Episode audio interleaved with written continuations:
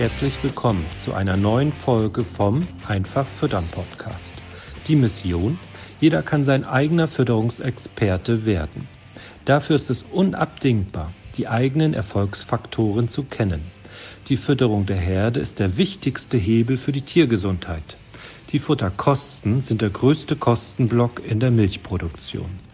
Die Fütterung gehört deshalb aus unserer Sicht ganz klar in die Hände des Betriebes. Denise zeigt Milchviehhaltern Schritt für Schritt, wie sie die Fütterung der Herde selbst in die Hand nehmen und greift dabei auf Erfahrungswissen aus zwölf Jahren unabhängiger Beratung zurück. Ziel sind gesunde Herden, einfach aufgebaute Rationen, die die Kühe bedarfsgerecht versorgen. Dabei werden die Futterkosten fest im Blick gehalten.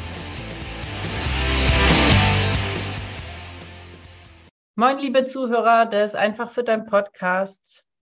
Willkommen zu einer weiteren Folge. Denise ist auch dabei. Hier ist Astrid. Hallo, Denise. Ja, guten Morgen, Astrid. Genau, ich bin auch dabei. Was für ein Zufall. Was für ein Zufall. In dieser Folge wollen wir, ähm, also ist ja ein Thema, was, glaube ich, wirklich alle Betriebe ähm, beschäftigt. Und wir kriegen natürlich dadurch, dass wir mit vielen noch eng zusammenarbeiten, immer ja, viele Facetten davon mit. Es geht um Mitarbeiter viele Betriebe haben aktuell die Situation, wenn wir die fragen, Mensch, wie kommt ihr voran und so weiter. Jetzt ist natürlich Sommer, muss man auch noch dazu sagen. Wir nehmen das hier jetzt gerade Mitte Juli auf. Da ist natürlich auf vielen Betrieben sowieso der Engpass immer Arbeit.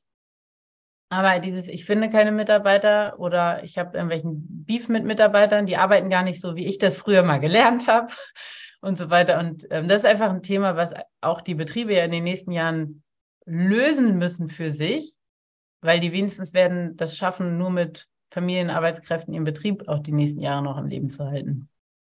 Das ist so. Und sicherlich ähm, muss da auch jeder Betrieb für sich ja seine eigene Strategie finden. Ja. Ne? Also wie stark möchte er weiter wachsen oder muss er vielleicht auch weiter wachsen an seinem Standort? Das gibt ja dann auch immer mit der Standort vor. Ich finde, dadurch, dass wir jetzt ja Betriebe in der gesamten Dachregion betreuen, die Größenunterschiede sind ja einfach da. Wir haben ja Betriebe im Training mit 20, 30 Kühen ähm, und genauso mit 1500 Kühen so. Ähm, aber wir stellen ja doch auch immer wieder fest, dass äh, ja jeder dieses Mitarbeiterthema irgendwie hat, weil ja. Auszubildenden oder ein Mitarbeiter haben ja die meisten Betriebe schon. Und wenn es nur ein Minijobber ist, der dann regelmäßig nochmal beim Melken mithilft. Und ähm, ja, viele haben natürlich auch Angst davor, weiter zu wachsen, weil sie bisher das Mitarbeiterthema für sich noch nicht auflösen konnten oder aus der Vergangenheit einfach auch Learnings haben, wo sie sagen, na gut, ist jetzt nicht die Challenge, die ich unbedingt mir die nächsten Jahre an die Backe binden will. Ich bin hier nah an der Großstadt oder ähm, die Wettbewerbsbetriebe, also klassische KMUs, Handwerksbetriebe und ähnliche, zahlen einfach viel besser und können deutlich äh, ja, angepasstere Arbeitsbedingungen an den Arbeitsmarkt bieten. Ja. Nichtsdestotrotz ist es ja so, wenn man vorhat, man will seinen Betrieb weiterentwickeln, egal ob jetzt mit zusätzlichen Betriebszweigen oder einfach nur in Anführungsstrichen klassisch vergrößern, ist man ja auf ein Team angewiesen, schon allein, um sich auch auszutauschen, um neue Ideen zu haben, um dann auch ja so ein bisschen über den Tellerrand rüber zu gucken. Ja, ich habe, wir haben ein paar Stichpunkte auch äh, gesammelt. Lass uns das mal versuchen, danach ein bisschen ähm, auch einzuteilen. Weil was ja immer vorkommt, ist am Ende, welche Bezahlung und welche Arbeitsbedingungen biete ich. Genau, und vielleicht vorneweg noch, wo finde ich überhaupt Mitarbeiter, die dann bei mir arbeiten wollen, können? Ja. Wo finde ich denn Mitarbeiter, die bei mir arbeiten können und wollen? Ja, wir haben da jetzt auch noch kein Geheimversteck gefunden. Leider nicht. ähm, herbekommt. Aber letztendlich ist es äh, schon so, was wir ja beobachten, auch bei uns in dem äh, fortgeführten Training, also in dem Leadership-Training, ähm, was wir den Kunden anbieten, dass äh, es ganz, ganz wichtig ist, dass man überhaupt in der Öffentlichkeit steht. Also, dass ja. man überhaupt als Arbeitgeber äh, eine Sichtbarkeit hat und ähm, der Weg, den dann viele unserer Kunden gehen, äh, ne, über Social Media, der ist ja relativ, will ich sagen, einfach, aber man kann das mal für sich so antesten. Da gibt es natürlich dann auch viele Bedenken, ne, ob man dann irgendwie plötzlich jeden Tag einen Veganer auf dem Hof stehen hat, die dann irgendwie äh, faule Eier schmeißen. Ja. Haben die das? Tom Tomaten? Ich weiß nicht, was die. Ja. was der typische Veganer üblicherweise schmeißt. Ja, auf jeden Fall. Äh, genau, ist es schon so, dass es sich nicht bewahrheitet, sondern es ist, äh, denke ich, kennt ihr vielleicht auch von Berufskollegen, die schon mehr in der Öffentlichkeit stehen, äh, so dass man da überwiegend positives Feedback bekommt und sich auch alle darüber freuen, ähm, dass man irgendwie so ein bisschen klarer hat. Was, Kulissen. Ja. ja, genau. Was macht man überhaupt im Alltag? Ne? Was ja. ist gerade so der normale Ablauf? Wie läuft die Ernte ab? Ähm, auch wann wird Gülle gefahren? Warum wird Gülle gefahren? Etc. Ja. Und das so ein bisschen die Leute mit auf die Reise nimmt. Öffentlichkeitsarbeit hilft ja dann gerade äh, den Betrieben auch, die äh, eine klassische Ortsnähe haben und hilft aber eben auch, um die Sichtbarkeit als Arbeitgeber zu erlangen. Und da ja, ist ja einfach so, wenn ich jetzt heute mir einen Job, gut, jetzt nicht ich, wenn man sich heute einen Job äh, sucht, man googelt ja, man googelt die, diese, also alle Menschen googeln. So, wenn ich dann einfach gar nichts finde, außer vielleicht irgendeinem so North Data Eintrag, ähm, ja, Pustekuchen, ne? Dann, und ich habe im Vergleich, weil ich will gerne in der Landwirtschaft arbeiten als Herdenmanager, ja, dann will ich irgendwie von vornherein ein bisschen was von diesem Betrieb mitkriegen. Dann gucke ich, gibt es da irgendwelche Zeitungsartikel oder gibt es irgendwelche Bilder? Und wenn ich einfach die ganze, wenn ich da nicht sichtbar bin, habe ich einfach potenziell schlechtere Karten. Das ist so. Und das hilft immer, wenn man dann natürlich Bilder hat, wo auch Menschen drauf sind.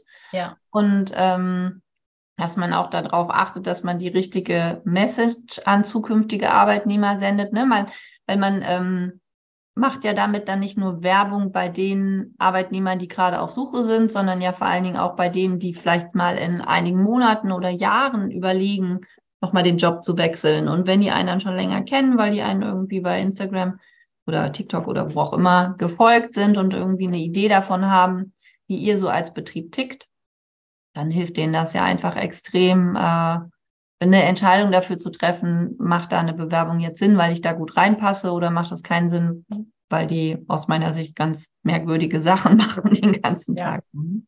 Ja. Was tatsächlich viele Betriebe, glaube ich, oder das ist jetzt zumindest der Eindruck aus den Gesprächen, auch noch nicht so klar haben, ist, dass sie wirklich auch Mitarbeiter brauchen. Bedeutet, die fräsen sich da irgendwie so durch.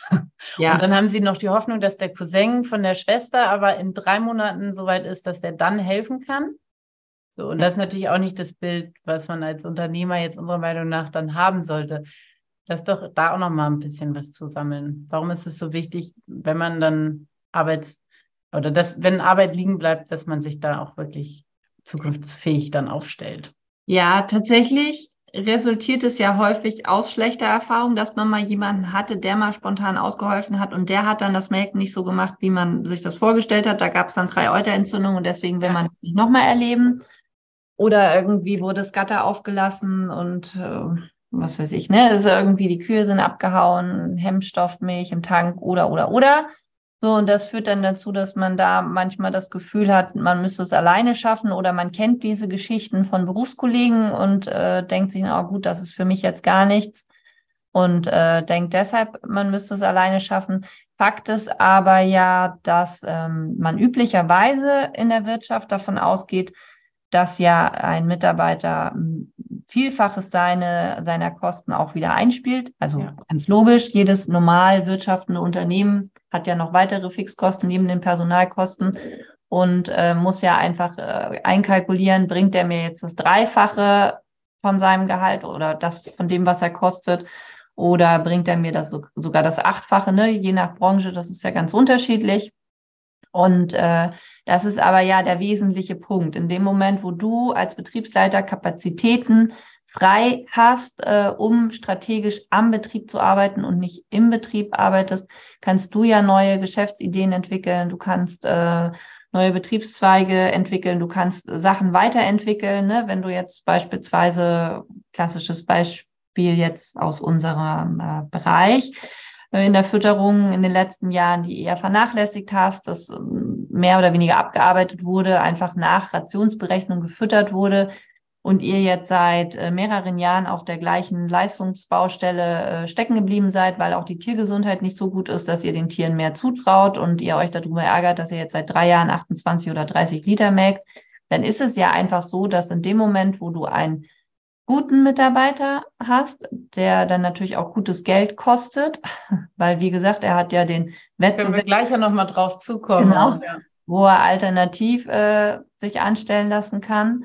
Aber wenn du so jemanden findest, auf den du dich verlassen kannst, wirst du ja ganz viel ähm, Sachen verändern können, ne? weil ihr dann einfach auch mit mehreren Augen auf die äh, Sachen guckt. Ihr könnt dann plötzlich eine Frischmelkerkontrolle doch konsequent jeden Tag durchführen und nicht nur dreimal die Woche, wenn du es dann zwischendurch in deinem Alltag unterkriegst. Ähm, du kannst äh, doch nochmal die Futteraufnahmen häufiger als einmal in der Woche kontrollieren. Du kannst nochmal die Futterkosten ausrechnen, die Trockenstellration neu rechnen ähm, und so weiter und so fort. Jetzt nur so in dem Bereich Fütterung und dann gibt es ja drumherum auch ganz viel. Gibt ja auch Mitarbeiter, gerade wenn du dann vielleicht noch andere zeitraubende Betriebszweige hast, in denen du viel Zeit äh, investierst, ne, die dich da entlasten können, wenn du eine Biogasanlage hast oder einen Ackerbau noch relativ umfangreich betreibst, äh, wo du da dann einfach durch die Unterstützung mehr Zeit hast, dich gedanklich, weil du dann auch die Kapazitäten erst hast, weil die hast du ja nicht bei einem 12, 14 Stunden Tag.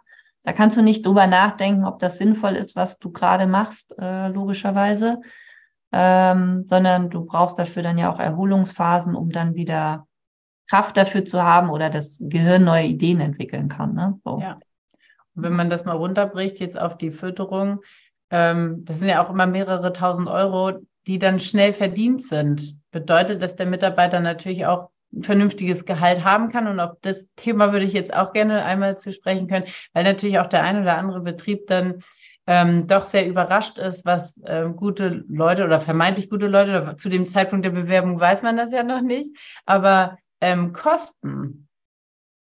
Ja, das ist tatsächlich so und es ist ja regional würde ich sagen, auch sehr, sehr unterschiedlich, was die dann kosten dürfen. Ja. Ähm, als grobe Orientierung hilft ja, wenn man einfach mal bei gehalt.de oder ähnlichen Seiten guckt, was würden die denn jetzt verdienen, wenn die alternativ beim Schreiner um die Ecke arbeiten würden oder beim Elektriker um die Ecke und da irgendwie vielleicht dann ja nicht die passende Ausbildung, aber die können ja da trotzdem Material morgens aufs Auto laden, damit hinfahren, Kabel verlegen, Wände stemmen oder ich bin jetzt nicht aus der Branche, aber ne, ja. so äh, da unterstützen nach ähm, Anleitung oder nach Einarbeitung. Und ähm, faktisch ist es ja so, dass es große regionale Unterschiede gibt und dass es eben auch in vielen Regionen selbstverständlich ist, dass man da mit Mindestlohn überhaupt gar nicht erst äh, auftauchen braucht, wenn man ja. da einfach gar niemanden hat, der da pünktlich und angezogen erscheint. Also ja, das ist immer so, ne, dieses, wir haben hier ja auch durch die Nähe zu Hamburg ähm, andere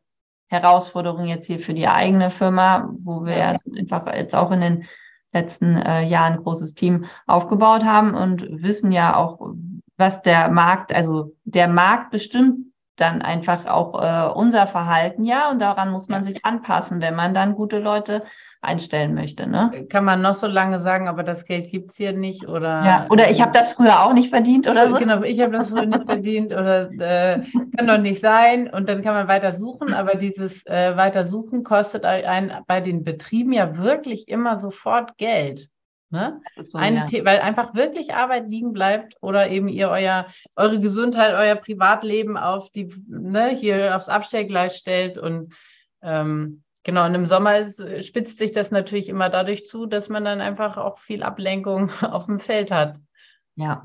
Ja, ja ähm, und deswegen gibt es jetzt nicht die eine Zahl, die ihr dann zahlen müsst, damit ihr dann gute Mitarbeiter findet, die wir euch hier im Podcast mitgeben können und dann seid ihr safe, sondern ihr müsst da einfach mal wirklich gucken, ähm, was zahlt so der Wettbewerb, ähm, was sind so die typischen Unternehmen bei euch in der Region, die Arbeitsplätze anbieten, ähm, was bieten die auch an ähm, ja, Benefits, also hier so diese lustigen Reels, die es dann immer gibt, Obstkorb, das registrieren die schon gar nicht mehr. Das ist für alle eine Selbstverständlichkeit, ne? dass ja. es die Freigetränke, ein Handy und einen Obstkorb gibt. So, und dann muss man natürlich schon auch kreativ werden und dann muss man dann auch äh, seinen Steuerberater noch mal ein bisschen anpieksen, wenn man das sonst immer üblicherweise mit dem entschieden hat, äh, dass er dann auch noch mal kreativer wird als so die klassischen, was früher mal gab, äh, Tankgutscheine oder ja. etc. Ne? Und ähm, da einfach mal zu gucken, ja, wo stehe ich denn hier? Wie ist denn mein Standort? Und ähm, was ist denn einfach da auch dann realistisch. Was weil biete ich, ne? Ja. Und dann sind wir ja neben Obstkorb und sonstigen Benefits einfach auch klar bei den Arbeitsbedingungen, ne? Mhm. Auch da hat sich ja in der Landwirtschaft sicherlich in den letzten Jahren viel getan. Und natürlich kann man dann argumentieren, früher standen die alle Schlange bei meinem Vater noch und wollten alle arbeiten und da haben die auch 18-Stunden-Schichten und kein Wochenende geschoben. Aber sorry Leute, willkommen im 21. Jahrhundert. Das funktioniert heute nicht mehr. Natürlich kann man Glück haben und man findet noch irgendwie den einen oder anderen, der da ne, lieber auf dem Hof rumhängt, als äh, Privatleben zu haben. Aber äh, spätestens für qualifizierte ähm, Mitarbeiter wie Herrenmanager oder irgendwie so steht man in direkter Konkurrenz mit der Industrie. Genau, und da muss man dann eben einfach auch äh, in der Realität insofern ankommen, dass einfach man überlegen muss, wie kann denn bei mir die Struktur aufgebaut sein, dass der Mitarbeiter eben nicht 24-7 hier arbeiten muss oder weiß, wenn er mal zwei Tage am Wochenende frei hat, er dann am Montag hier ankommt und erstmal dann wieder Überstunden machen muss, um ähm, ja. die Altlasten vom Wochenende wegzusortieren und aufzuräumen, weil er keine entsprechende Vertretung hatte, weil ich eben dann nur die eine Person mit der Qualifizierung habe und die anderen dann das nicht können. Man ist dann ja schnell auch bei einem äh, ordentlichen Onboarding, also bei einer Einarbeitung. Das ist ja. auch was, was wir hier immer wieder äh, hautnah mitbekommen. Da fragt fast jeder Bewerber nach, wie ist denn die Einarbeitung? Ja. Und da könnt ihr natürlich auch mal richtig punkten, wenn ihr da schon weiter aufgestellt seid als die anderen und die klassische Einarbeitung nicht ist, du läufst mal mit ja. und dann guckst du mal, was dir durch Zufall, äh, was du dir merken kannst. Ja. und wenn du es dann beim ersten Mal alleine machen nicht kannst, wirst du gleich angemeckert, äh, weil du es noch nicht kannst, sondern dass man dann einfach auch äh, guckt, ne, wie kann man Digitalisierung für sich nutzen, ähm, um das dann auch äh, entsprechend vorzubereiten, so eine Einarbeitungsphase und da auch einen Mentor zur Seite zu stellen, im besten Fall, also jemand, ähm, der die Einarbeitung mit begleitet und da auch Ansprechpartner ist und auch ein, ähm, ja, ich will nicht sagen so ein Stundenplan, aber schon auch so ein Plan, wie die Einarbeitung abläuft. Das hilft denen auch, ne, weil sie dann zumindest wissen, ab wann wird denn dann was erwartet. Also das ist ja auch was, was wir hier im Unternehmen bei uns mit jetzt über 20 Leuten knapp ähm, immer wieder auch mitbekommen, dass den, äh, also Arbeitnehmer wollen ja keine Fehler machen. Die wollen ja alles ja. richtig machen. Und denen hilft es ungemein, wenn die wissen, ab wann was von ihnen erwartet wird. Und wenn die eben dann denken, du willst, dass die nach einer Woche füttern können und die haben in Anführungsstrichen noch nie gefüttert oder Angst davor, ja. Dann überfordert die das schnell und dann hilft einfach so ein Einarbeitungsplan, wo dann eben vielleicht drinsteht, naja, du fütterst dann zwei Wochen mit, dann fütterst du eine Woche, aber wir begleiten dich und dann darfst du das erste Mal alleine oder wie auch immer, ne? Aber dass man äh, wirklich guckt, was habe ich da für eine Person, was hat die für einen Ausbildungsgrad und man kann ja das auch dann standardisieren, dass man dann für unterschiedliche Ausbildungsgrade auch unterschiedliche Einarbeitungspläne so grundsätzlich nutzt. Und ich finde, was dem Ganzen natürlich ein bisschen vorgeschaltet sein muss, und da stelle ich eben auch mal fest, dass die Betriebe da häufig noch gar nicht ähm, das so klar haben, ist, welche Rollen sollen denn diese Personen überhaupt haben?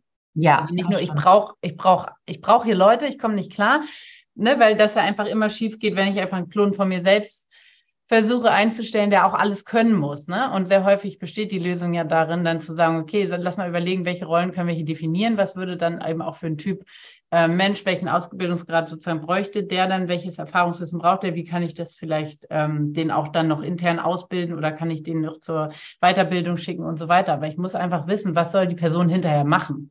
Ja, und dafür ist es ganz wichtig, haben wir auch immer wieder als Thema bei uns im Training, ähm, dass man auf, wie du gerade schon sagst, auf die Persönlichkeit achtet, weil jemand, der jetzt in den letzten Jahren immer beim Lohnunternehmer gearbeitet hat und sehr technisch affin ist und irgendwie Bock hat, Trecker zu fahren, ja. der kann vielleicht, wenn er sich das gut vorstellen kann und das auch irgendwann schon mal häufiger gemacht hat, gut füttern.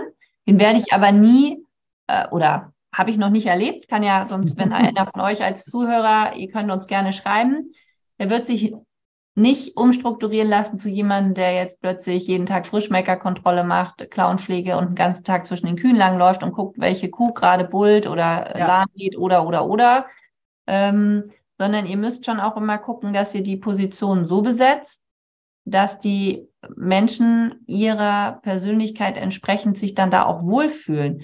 Und ähm, ich erlebe eben immer wieder, dass Landwirte das dann ignorieren Also, dass die dann so sagen, ja, der ist zwar bis jetzt nur Trecker gefahren, aber der hat voll Bock auf Kühe.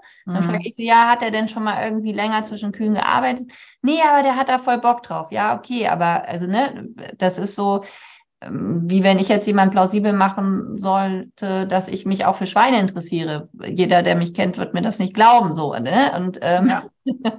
das ähm, müsst ihr dann da euch nicht, nur weil ihr den jetzt nett findet oder gut findet, Und eine Lösung wünscht. ja, genau. Könnt ihr den dann nicht so Hals über Kopf, Kopf einstellen, dann geht das schief. Ne? Spätestens drei oder sechs Monaten wisst ihr, okay, es hat doch nicht funktioniert.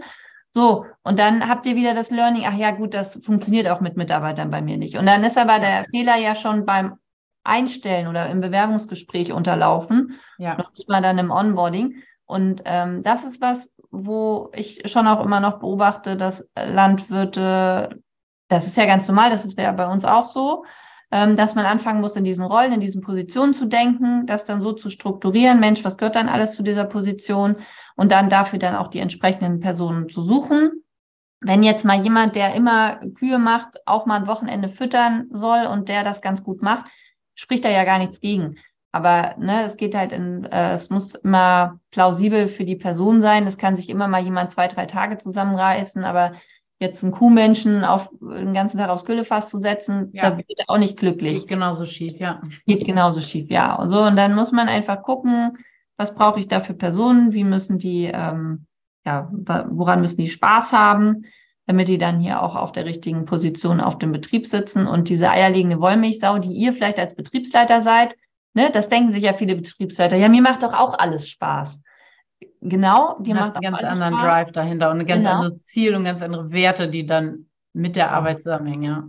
Ja, und äh, auch äh, Motivation und ja auch, du kannst es dir ja aussuchen. Also du suchst Genau. dir ja trotzdem noch aus jeden Tag, ähm, dass du diesen Betrieb hier äh, führen willst und das alles dann ähm, zielführend ist. So, und dann kannst du natürlich auch mal drei Wochen Trecker fahren, auch wenn du Treckerfahren eigentlich langweilig findest. Ja, genau. Und ich glaube, was halt viele, oder deswegen haben wir den Podcast ja auch gemacht, um nochmal zu motivieren, dieses Thema einfach ernst zu nehmen und sich klar zu machen, ne, eat the frog, irgendwie müsst ihr da, ihr, auch wenn ihr jetzt vielleicht schlechte Erfahrungen gemacht habt und so weiter, aber es, ihr müsst da weiter Erfahrungen mit sammeln, damit ihr irgendwann das auch in erfolgreich dann hinbekommt, ne, weil am Ende, ihr wollt alle, zumindest lernen wir ja die meisten Milchviehhalter so kennen, einen Betrieb übergeben an die nächste Generation, der funktioniert. Es soll einem selber Spaß machen. Man möchte auch ein bisschen Familienzeit noch übrig haben. Und vor allen Dingen, genau, diese Betriebsentwicklung geht nicht, wenn man permanent 14 Stunden arbeitet.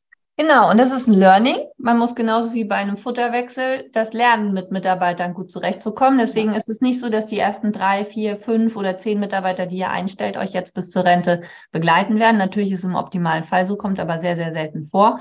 Ja. Und das müsst ihr euch einfach bewusst machen, dass es was ist, wo- worin man sich üben muss. Und dann wird man hoffentlich von Mal zu Mal besser, weil man ja die Erfahrung dann schon gesammelt hat. In dem Sinne, nehmt Viel es mit. Viel Erfolg und dann bis zum nächsten Mal. Bis zum nächsten Mal. Tschüss. Vielen Dank, dass du heute wieder zugehört hast. Dir gefällt, was du heute gehört hast? Das war nur eine Kostprobe. Wenn du Lust hast, die Fütterung selbst in die Hand zu nehmen und dein eigener Fütterungsexperte werden möchtest, dann komm zu uns ins Online-Training. Natürlich kannst du die Schlüsselfaktoren einer leistungsfreudigen und gesunden Milchviehherde auch selbst suchen. Es kostet aber oftmals sehr viel Zeit. Im Training nimmst du die Abkürzung. Du profitierst von den Erfahrungswissen aus zwölf Jahren unabhängiger Fütterungsberatung. Denise ist dein Mentor an deiner Seite und bringt dich ohne Umwege von A nach B. Wir haben Landwirte in Deutschland, Österreich und der Schweiz erfolgreich zu ihren eigenen Fütterungsexperten ausgebildet. Willst du wissen, ob das Training auch für dich geeignet ist? Dann bewirb dich bei uns für ein kostenloses Strategiegespräch. Gehe dazu auf www.kühe-gesund-füttern.de und fülle das Bewerbungsformular aus.